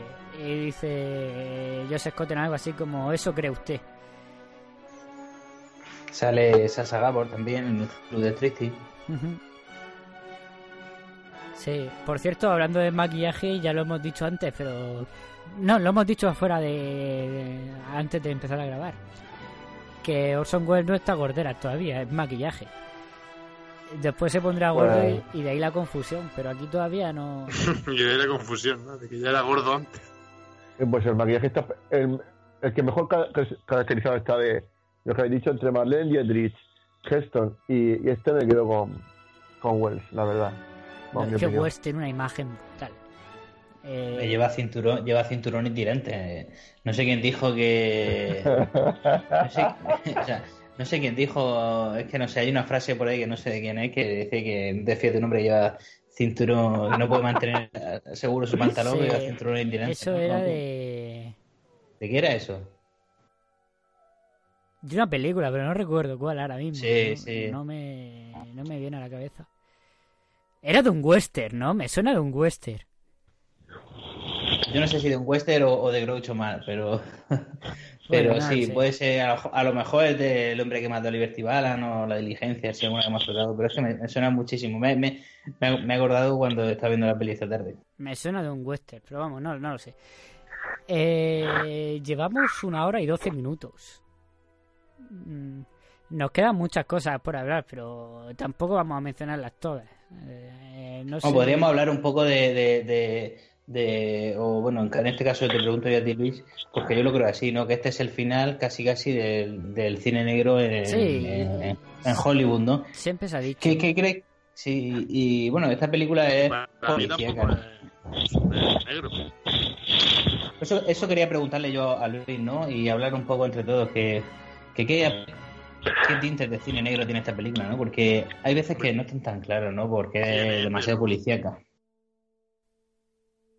Pedro, ¿qué estabas diciendo? Perdona. Que tiene tinte, sí. Lo que. A ver. eh, también incluso. eh, en mucho contraste, yo creo que también. eh, por ejemplo, en el, en el motel, con los planos de la habitación de Janet Leigh, sí que ti- tiene. Yo creo que es de las cosas que más tiene ese toque, ¿no? También, por ejemplo, eh, la sombra de las ventanas. eh, me da la sensación porque los demás sitios de la película sí que a lo mejor el tipo de escenario no son tan tan noir en el sentido de, por ejemplo, no hay, no hay una oficina eh, o no fuman tanto los personajes, que eso también parece una tontería. Hombre, el Welles se fuma unos puros, el tío. No, no, pero claro, claro, pero como Pero el único, el que el malo. se mueve Vargas. Eh, Vargas va investigando, va a reunir en el, en el hotel a- al fiscal y al capitán de la policía, luego va al registro. Eh, eso sí que tiene un tono más policíaco, ¿no? Que decía Miguel antes, pero por ejemplo hay otras zonas que sí que las veo más, más del estilo.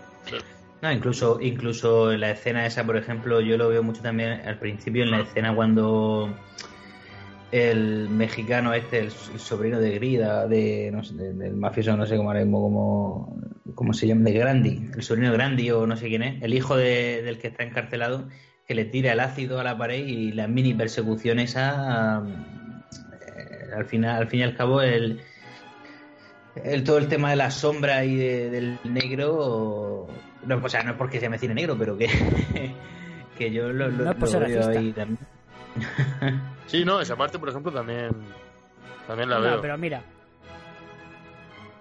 Más allá de y luego, eso. el y luego el ambiente el ambiente del local de Maldendretix no sé yo es que no sé para Luis no es está claro, no es Fren fatal ni nada ni, ni siquiera tiene tinte pero No, a mí no, sí, sí tiene un toque de. Es que, es, es que yo creo que el aspecto del local, ese, de ese local con la pianola, para mí tiene toques de cine negro. Eh, no sé, eh, es muy Orson Welles, es muy barroco todo, que es Sí, muy bueno. estilo Orson Welles. No sé si el local, ella, pues sí, eh, pues, como decía Luis, a lo mejor por cierta actitud, pero muy de refilón.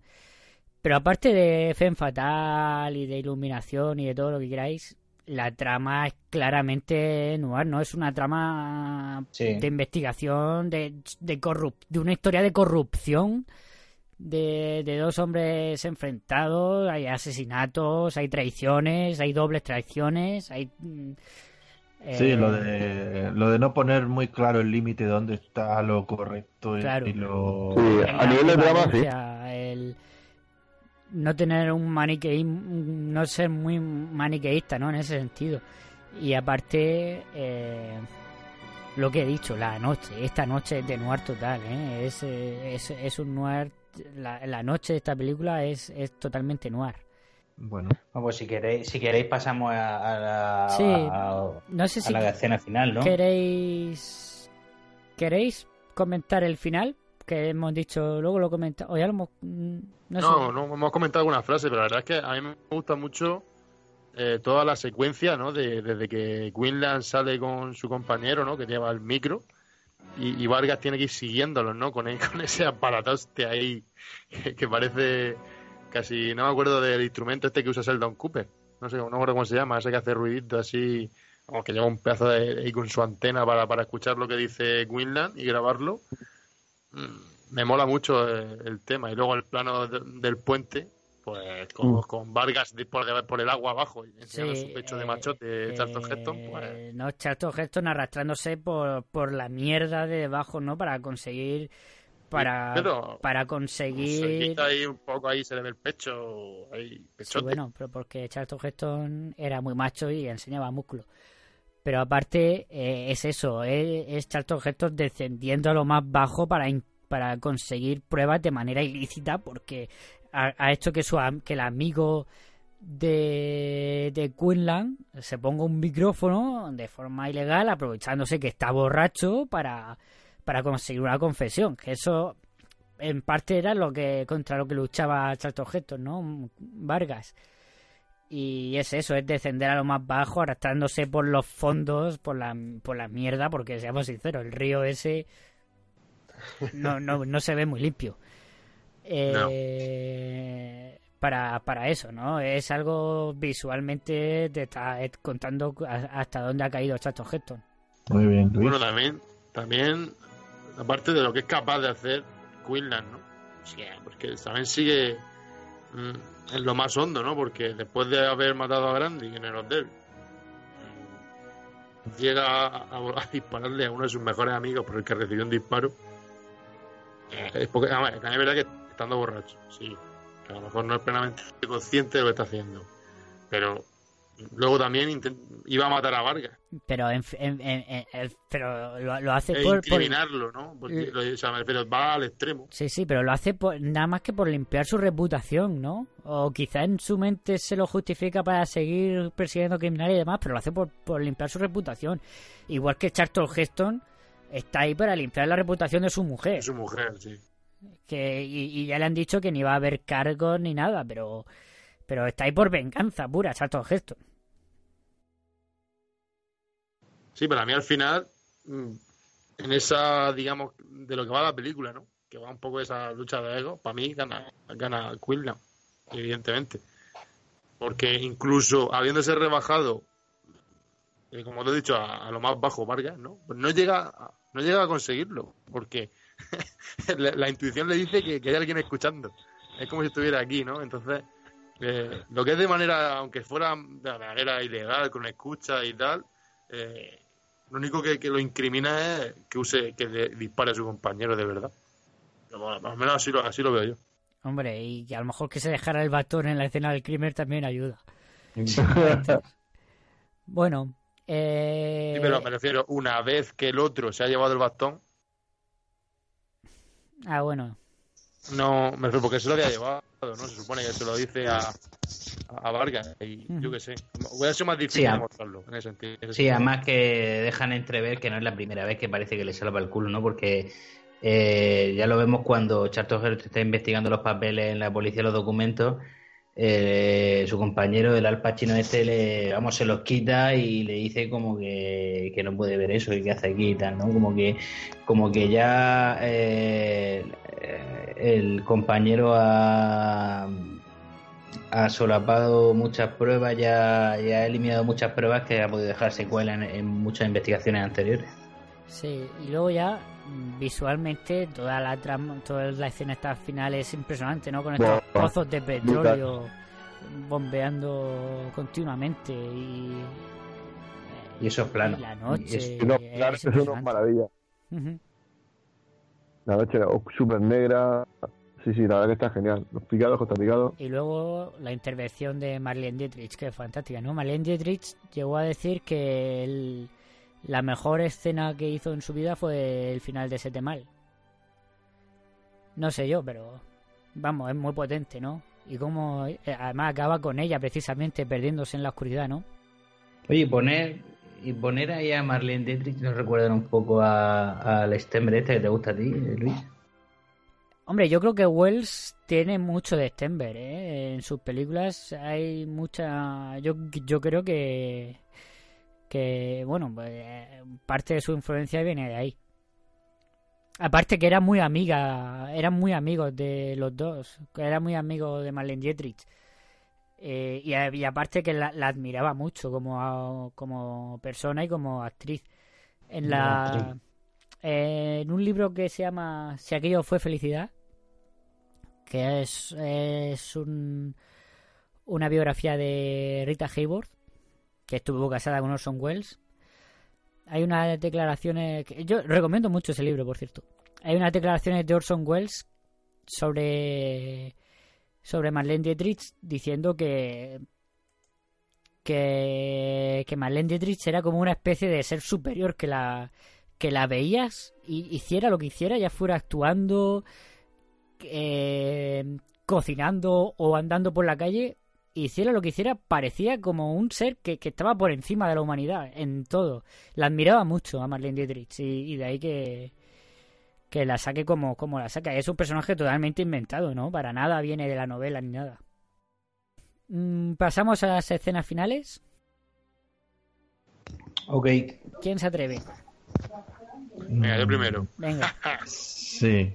Me quedo con el principio. Con el plano secuencia. Vaya. Oh, Vaya, vaya. Qué, qué sorpresa. Pues sí, Hombre, yo creo que- yo creo que- Y ahí me puedo yo creo quedar con toda la magrífica buena. Y Yo creo que en esta peli no es por putear a, a- a Pedro, a- no es por putearte Pedro, pero creo que aparte de plano secuencia deberíamos elegir otra peli, otra escena. Sí. Pero bueno, a ver, yo elijo esa, tú eliges otra. No pasa nada.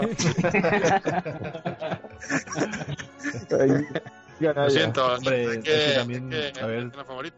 No lo hemos dicho, pero hay, hay planos secuencia larguísimos, aparte de ese. Hay planos secuencia todavía más largos, ¿eh? De conversaciones y de... El, el interrogatorio es un plano secuencia larguísimo. Vale, pero yo me quedo con el No, no, no, sí, sí, sí, sí, sí, sin duda es, lo que, es, es- es ¿Quieres?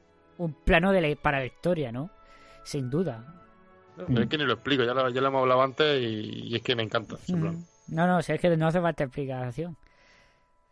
Venga, siguiente. Bueno, pues yo voy a decir que me quedo con el final, que el final es brutal. El final... ¿Seguro El final- no quieres elegir otra cosa? No, no, yo creo que está muy bien. Tiene ahí esos, esos planos como desde la, está subiendo las torres, petro- las torres petrolíferas, como caminando Orson, como los contrapicados, los picados. O sea, es que tiene una variedad de planos ahí que son, que son brutales. Que es una, es una maravilla de escena. Muy bien. Ah, por, por cierto, Bueno. no, no lo hemos comentado, pero se dice que el primer plano de la historia en el que está grabada una escena de, de conducción con la cámara puesta encima del capó y siendo una conducción real es en esta escena, es en esta película, perdón, que es cuando está Charlton Heston con el con el personaje este que es ayudante de la fiscalía, ¿no? O no sé qué, que trabaja para la fiscalía. Que se recorre en la ciudad. Sí, aparte de un descapotable y se ve perfectamente por detrás. Hmm. Está muy bien, ese plano. Sí, que, además, que aparte está todo a foco, otra cosa que es una barbaridad técnica. Eh, él se cuenta Charlton Heston que fue su primera experiencia como director, porque lógicamente no, no podía ir ahí ni un operador ni nadie y, y ellos mismos le daban, ponían la cámara a grabar y Charlton Heston dirigía. Lo cuenta así como con cierto orgullo. Bueno, pues eh, está, está bien, no sé, está claro que, que, que hay mucha innovación porque he, he estado viendo así mientras mientras se grababa el podcast un, una especie de, pues, de making of, ¿no? Que hay que supongo que se- será lo que viene en el, en el Blu-ray o en el DVD, esto que ha comentado Luis, en el que se comentaban algunas cosas, ¿no? Eh, que pues hay un cámara que pues, comenta ¿no? que, que probablemente influenció esto a toda una generación, todas las cosas que se, que se hicieron ¿no? en esta película. Y, y bueno, luego la forma de ser, ¿no? que tenía la forma de espontaneidad que tenía Orson Welles a la hora de, de improvisar a lo mejor o de, o de decir ahora vamos a hacer tal cosa o vamos a rodar tal cosa o lo de cómo, cómo contactó con la con el sin contactar con el agente ¿no? de, de, de la protagonista le, le envió una carta diciéndole un- una con una foto firmada o algo así en la que le decía que Que, que era un honor trabajar con ella, algo así. Que sí que le gustaba que era un honor tenerla en su película Sí. y ella se quedó diciendo que pero, pero qué película si mi agente no me ha dicho nada entonces habló con el agente y le dijo es Orson Welles que no, no le no le no le digas nada porque no, no hay ningún contrato no hay Eh, ni ni nada. siquiera hay guion todavía. no- Claro, eh, y ella dijo que, que, que, que demonios, que, que dónde había que firmar, que, que ella quería trabajar con, con Orson Welles. No, pero claro, esa manera de, de invitar a una, a una actriz a tu película sin, sin vamos, sin, sin, sin seguir saltándote el protocolo, ¿no? ese tipo de cosas que, que no todo el mundo pues hace. Bueno, voy, no, voy a, voy a elegir una escena porque ya veo que estos son unos cobardes y se han ido allá a lo fácil. Evidentemente, yo hubiera dicho el, el principio, porque pues ya eso por descartado. También tendría delito irse del podcast y no mencionar como escena favorita al principio, el plano secuencia. De Pero yo voy a, yo voy a decir la, la escena esta en la que mm, en la que tiene el encuentro con Mar- Marlene Dietrich, ¿no? Eh, Orson Welles. Como ella, mm, bueno, él está, viene por la calle, ¿no? En- pues, eh, con esos periódicos ahí bueno, flotando en el aire. Y cuando llega a la puerta, ¿no? Las miradas que se echan y, y como e- ella al principio no lo, no lo ha reconocido. Y no sé, un diálogo bastante sencillo, pero, pero muy potente con la presencia en la pantalla que tienen estos dos. Y ya pues de la fotografía ni qué decir, ¿no? Hay muchos momentos de, es lo que dice Luis, de esta noche, ¿no? El claro oscuro, este, el negro es muy intenso. Y ahí sí que ya cuesta un poco más elegir, ¿no? El final, en la, en la escena del final, eso también, eh, eh, eh, la fotografía, en fin, el blanco y negro es genial. Eh, el montaje probablemente pues sería otra cosa a, a- destacar, aunque yo tendría que ver más veces esta película seguramente para, para poder hacer una crítica razonable sobre el montaje. También es verdad que es un montaje que no probablemente no sea muy muy fiel, ¿no? Porque ya vimos las trastadas que le hicieron desde la desde la productora, desde eh, el estudio con respecto a cambiarle la película, ¿no? Y, y eso, pues, quieras que no, algo de eso habrás quedado seguro. Aún por mucho que restaures y sigas las, las pautas que escribió, no las páginas que escribió Orson Welles. Pero bueno, repito, tendría que volver a verlo, ¿no? Ver esta película más veces para, para entrar en, en- en detalles de ese montaje. Bueno, ya le he dicho, escena, encuentro de Marlene Dietrich con Orson Welles. Pues os sorprenderá, pero me la has quitado, Raúl. Maldita sea, lo siento. No pasa nada. Eh, es que es fantástica y es lo que yo te digo. Técnicamente es de las más sencillas. ¿eh? Es un plano contra plano. Pero por- por- también por eso, ¿no? Porque es, es, es una entrada al pasado, ¿no? Cuando atraviesa, como tú dices, con Mm, esos claro. periódicos volando y tal. Es nostalgia pura con la pianola sonando y todo. Es, Es verdad, el piano ese, la pianola. Es verdad.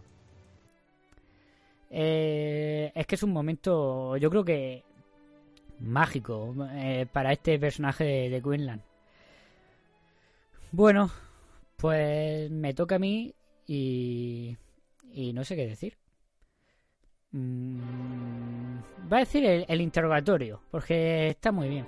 Bueno, el interrogatorio y Janet Leigh en la cama hablando con su marido. Pero primero el Y luego era yo, ¿eh? Y luego era yo. Cuando se ha ido antes Luis, me habéis criticado. no, pero es ahora- que no, no, no, no, pero es que tú te has rego- ah, lo has mencionado. Eh, Me ha mencionado con un tono peor que el mío. no sé yo. la- Luego, luego te escuchas el podcast Luis y, y ves la, la perversión de, de Perico en sus palabras. Yo eso no lo había escuchado. Bueno, eh, en el, el interrogatorio este, como digo, que está súper bien. Ahí eh, a- se llega a juntar un montón de personas y hay un momento en el que están todos en el plano a foco perfectamente. Y, y eso, es meterle presión al mexicano este, al Sánchez, que si habla en español, que si los otros que hablan en inglés, tal. eh, luego cuando, cuando lo incriminan, ¿no? Porque como hemos dicho es el punto de inflexión, ¿no? Es cuando se desata la... Porque hasta entonces había una relación de... De Charlton Heston estando por ahí para ver cómo se desarrollaban las cosas y... Y Orson Welles, eh, Quinlan, con recelo de que no se inmiscuya demasiado, pero vamos, sin... También no lo hemos dicho, pero aquí el personaje de, de Quinlan tiene una... eh, eh, tiene... es claramente racista, ¿no? Con los mexicanos. Tiene todo lo malo. Y, y lo demuestra en muchas ocasiones. Pero bueno, Lo malo, esa nota gitana ahí a la guerra, lo malo. Madre mía, bueno. ¿Qué coño está hablando? que no, no, no me he enterado. No sé lo que No, ha dicho. bueno, Canción, ya. da igual, da igual. Lo- luego lo lo explico. Grande. Tú eres un grande. Llegarás lejos. Bueno, y, y la, la interpretación del Sánchez este, ¿no? Que es que te lo crees de verdad que es inocente, ¿no? Cómo reacciona y todo. Bueno, lo de que luego confiesa mm, me, me viene un poco. Es que lo hace demasiado bien. Es que hace de-. Está desesperado el pobre que quiere a la otra. Que no sé qué. Digo yo, Dios, es que. Vamos, el Oscar a ese tío.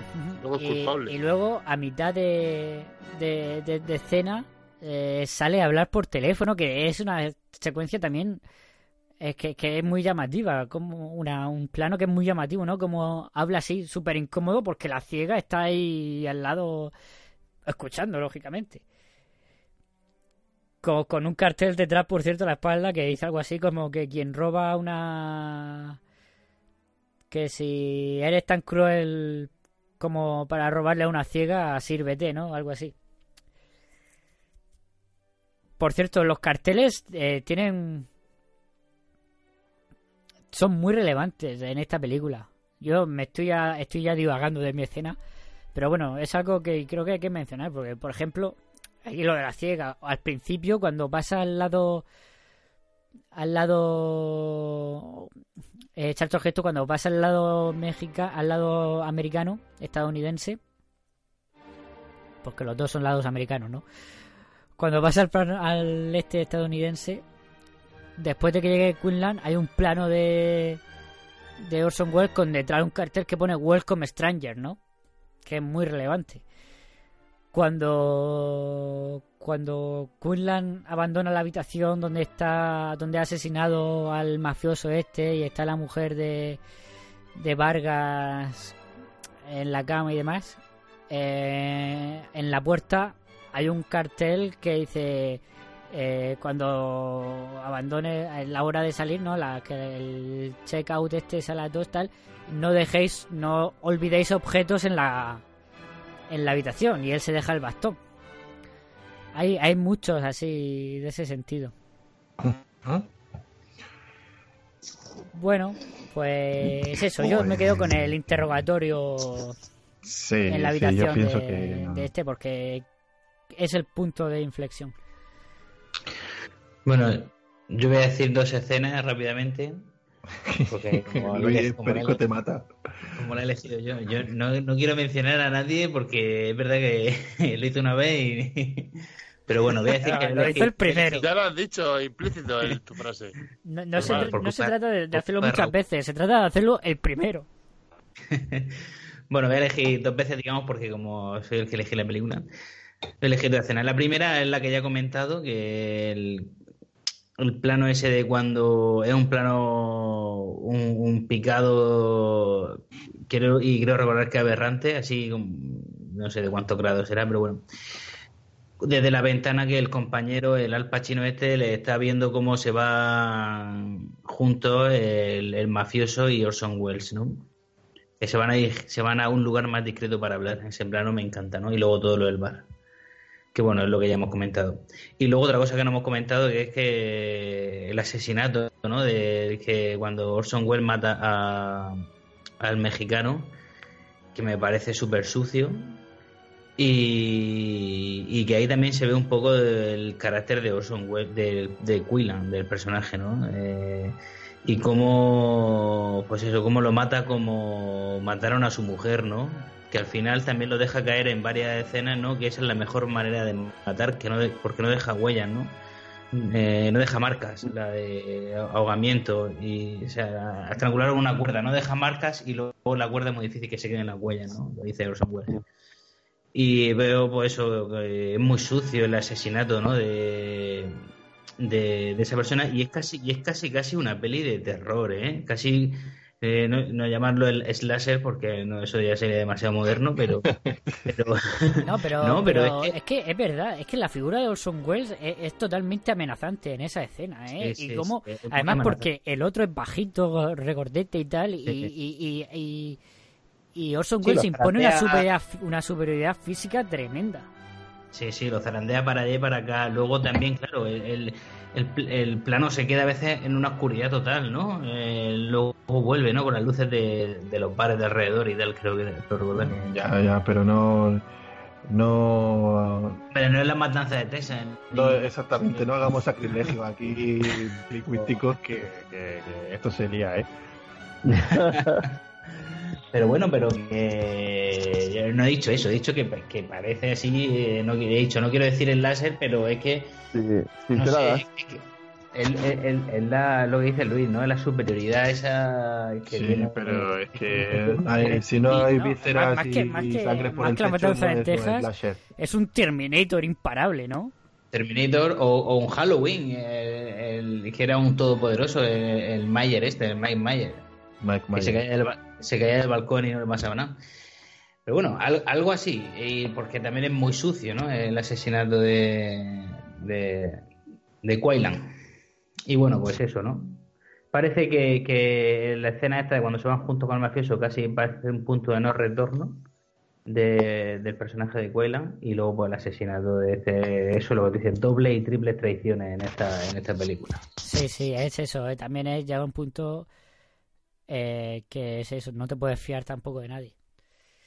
Puro cine negro.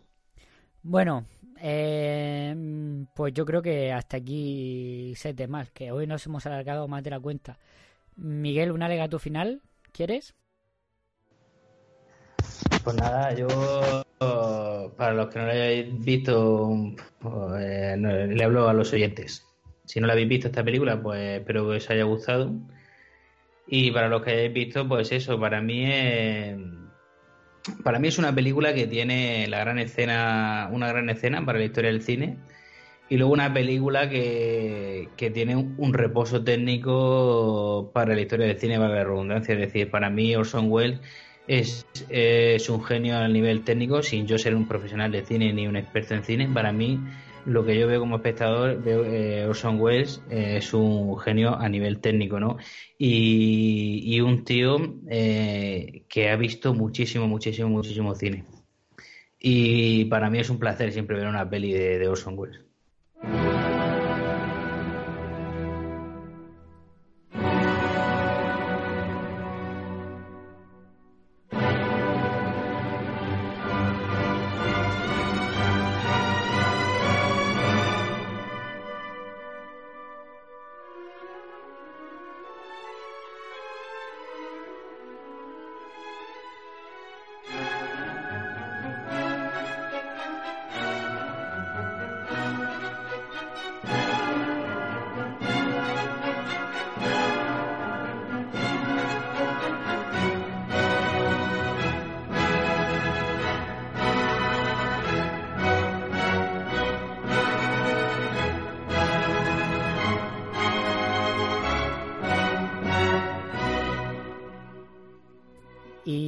Semana le toca proponer a Luis. Luis, nos... nos Hola, ¿qué tal? Muy bien, pues aquí estamos. Luis Millán. A ver, a, ver, a- a ver si consigo sorprenderos. A ver, tengo una del 44 que es de suspense y es americana. ¿Vale? Vale. Tengo otra de- del 52 que es un drama y es francesa. Sí. Y para rematar tengo una del 50, puro cine negro y americana. Mm, Venga, yo voto la francesa. Sí, yo también. Dicho Yo 52. la, yo la de suspense. Venga, Francia. Que si digo, si digo suspense, empate. Hay un Así empate que Francia, y... Francia. Y tendría que decidir eh, eh, Luis. No, no, no, no, que no, que no, que no. Francia. Bueno, pues estamos con El Placer, una película del 52 francesa Max de. Max, de Max Ophuls. Sí, la verdad que, bueno, yo tenía muchas ganas de ver esta película y nada, son dos, son tres cuentos del, de Guy de Maupassant que habla sobre el placer, ¿no? Y bueno, pues quisiera, pues eso, ver un poco que la escuché en un, en un en otro podcast y digo, la tengo que meter aquí. Y bueno, es que ¿Más podcast aparte de, de este? Hombre, Esto- mira, yo soy como yo soy como Wells. Me, reto- me- me- me retroalimento de- del cine que veo y, y de los podcasts que oigo. O sea que al final todos somos una gran familia. Y nada, pues quería Ya, ver ya, si. era, era una broma. Ya, ya, bueno, yo me, me encanta seguiros el rollo. Y por eso, pienso que puede ser una, una, una buena opción. Yo qué sé, también cambiar un poco a Francia, que cine francés creo que aquí hemos, hemos, hemos traído poco. Y creo que es una buena oportunidad. Sí, solo ha Sí, venido una, está- una peli francesa aquí. Estaría bien hacer un tour europeo ahora. No, Vale, o sea, pues- no, lo, lo digo, lo digo en serio. Hace tiempo no tenemos ninguna peli alemana ni, ni italiana. Ya, bueno, pero yo, yo pensaba que te referías a, a grabar eh, eh, lo que es, es in situ. En cada... Irnos a París a grabar el podcast.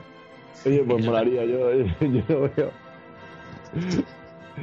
Eh, ¿a- Bueno, ¿Alguno lo ha visto?